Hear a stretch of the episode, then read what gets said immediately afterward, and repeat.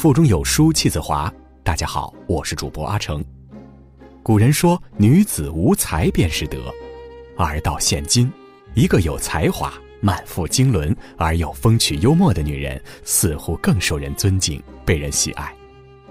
本期专栏有书伴你了解民国才女们的风采，了解她们的人生故事，发现不一样的人生道理。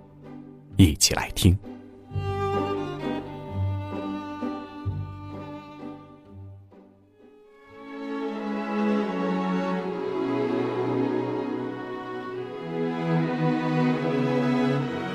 在民国文学史上，有这么一个人物，她是民国四大才女之一，是鲁迅口中最有前途的女作家。她也是民国有名的苦命女子，一生颠沛流离，困顿不堪。她半生尽遇渣男，屡遭抛弃，悲惨的命运在不同的感情里相似的轮回着。一九四二年一月二十二号。他留下一句“半生尽遭白眼冷遇，身先死，不甘不甘”后，与世长辞，年仅三十一岁。她就是萧红，那个给中国文学界和文学界的花边史上都留下了浓墨重彩一笔的奇女子。然而，她的一生却是极其悲惨的一生，也是她让我们知道，一个女人在感情里没有主见。处处依附男人，将会面临怎样的残酷后果？不彻底的逃婚是他悲剧的开始。一九一一年六月一号，农历端午节，萧红出生于黑龙江省呼兰县的一个地主家庭，原名张乃莹。九岁时，萧红丧母，父亲另娶，继母冷漠无情，父亲残暴专制，偶然打碎一只杯子。都要骂到他浑身发抖。缺爱的童年使得他性格中充满了不安全感，也导致他无法克服在情感、精神上对他人的依赖。成年后的他一直在寻找依靠，企图将自己的幸福寄托在男人身上，也因此他一生都在颠沛流离，一生都没有遇得良人。萧红十三岁时，父亲将她许给了富家子弟汪恩甲。汪恩甲生性纨绔，抽大烟不上进。萧红不愿意，她趁着置办嫁妆之际逃婚了。但这次逃婚之旅带给萧红的只有寒冷、饥饿和穷困苦恼。她居无定所，食不果腹，孤独无依的感受让她太想找个男人依靠。面对追她而来的汪恩甲，她终于忍不住。随他回了哈尔滨。他曾不顾一切的挣脱传统的枷锁、荒唐的婚约，但自己的依赖感又将他推回到火坑里。回到哈尔滨后，汪恩甲把萧红安排在旅馆，过起了正常的夫妻生活。但汪恩甲自私成性，又是个瘾君子，家里反对两人的结合，从来不对小两口进行帮扶。于是，在两人坐吃山空后的某天，汪恩甲借口回家取钱，一去便杳无音讯。而当时萧红已有身孕在身，她不爱汪恩甲，甚至厌弃他，不顾一切逃离他。但当他体会了饥寒交迫，体验了被父亲扫地出门后的无助凄凉，他还是将汪恩甲当做了黑暗中的一束光，即使他是个渣男。这次不彻底的逃婚是他命运悲剧的开始。身处绝境时，他没有逼迫自己成长、独立、自救，而是将希望寄托在了一个毫无责任感的男人身上，最终被这个男人抛弃。依赖最深的人，伤得最深。汪恩甲消失后，由于拖欠了旅馆几百元食宿费，老板恐吓萧红要将她卖入青楼偿债。走投无路之下，他向国际协报求助。报社的人看到求助信，派了一个人来救助他。此人便是萧军。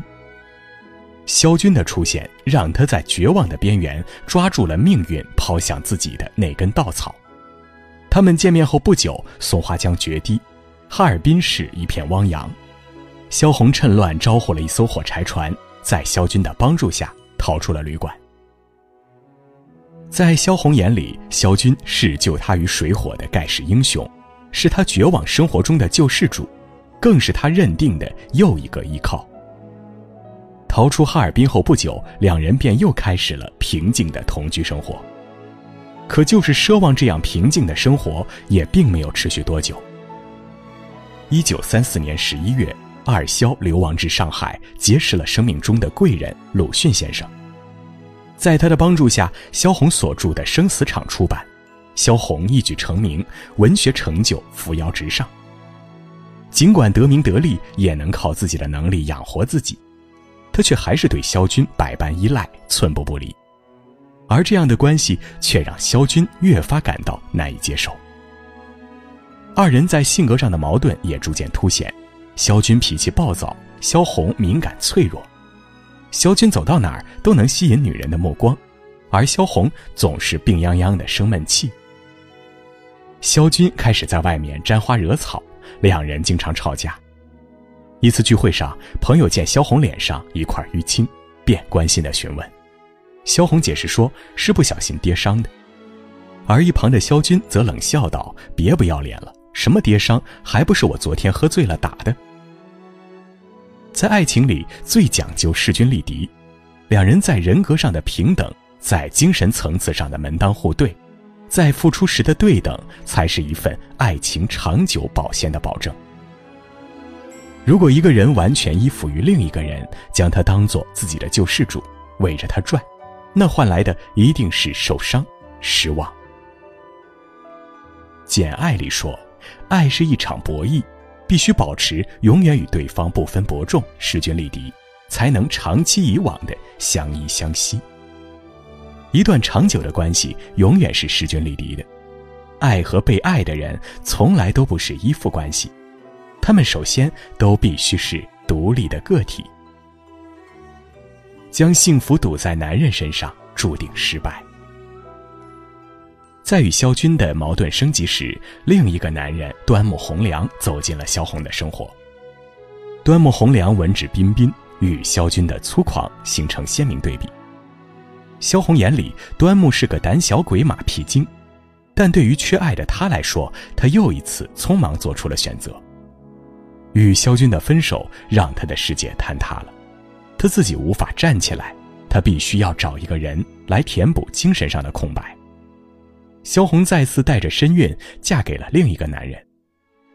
萧红说：“我对端木没有什么过高的要求，我只是想过正常老百姓似的夫妻生活，没有争吵，没有打闹，没有不忠，没有讥笑，有的只是相互谅解、爱护、体贴。”可以说，萧红对感情的要求已经低到了尘埃里。她太害怕没有人爱，太害怕一个人面对现实。端木虽然性格温和，但缺少担当。日军向武汉进攻时，端木只买到一张逃去重庆的船票。萧红让端木先走，然后端木真的就自己先走了。萧红清楚地明白自己的处境，明白端木不是个可托付的人，但他自己也没有能力脱离他生活。在香港，萧红病重。端木以筹集医疗费为由，将萧红托付给好友骆宾基，不见踪影。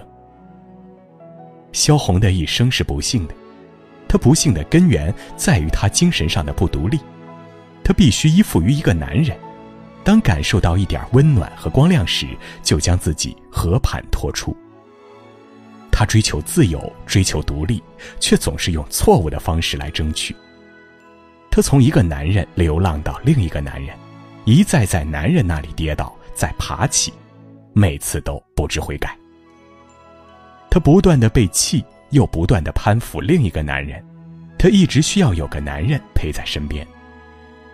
她没有设想过没有男人的生活，所以她被男人伤得很深。最后，她只能自嘲：“你说我的生命可惜，我自己却不在乎；你看着很危险，我却自以为得意。”其实，幸福与男人没有必然的联系，能找到合适的男人与之携手共度，自然很好。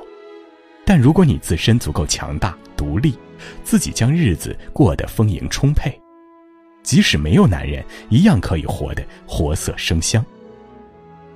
所以，不要因为寂寞选择伴侣，不要因为寻找依靠而匆忙做出决定。你的幸福和安全感与别人无关，与男人更无关。你自己才是自己的救世主。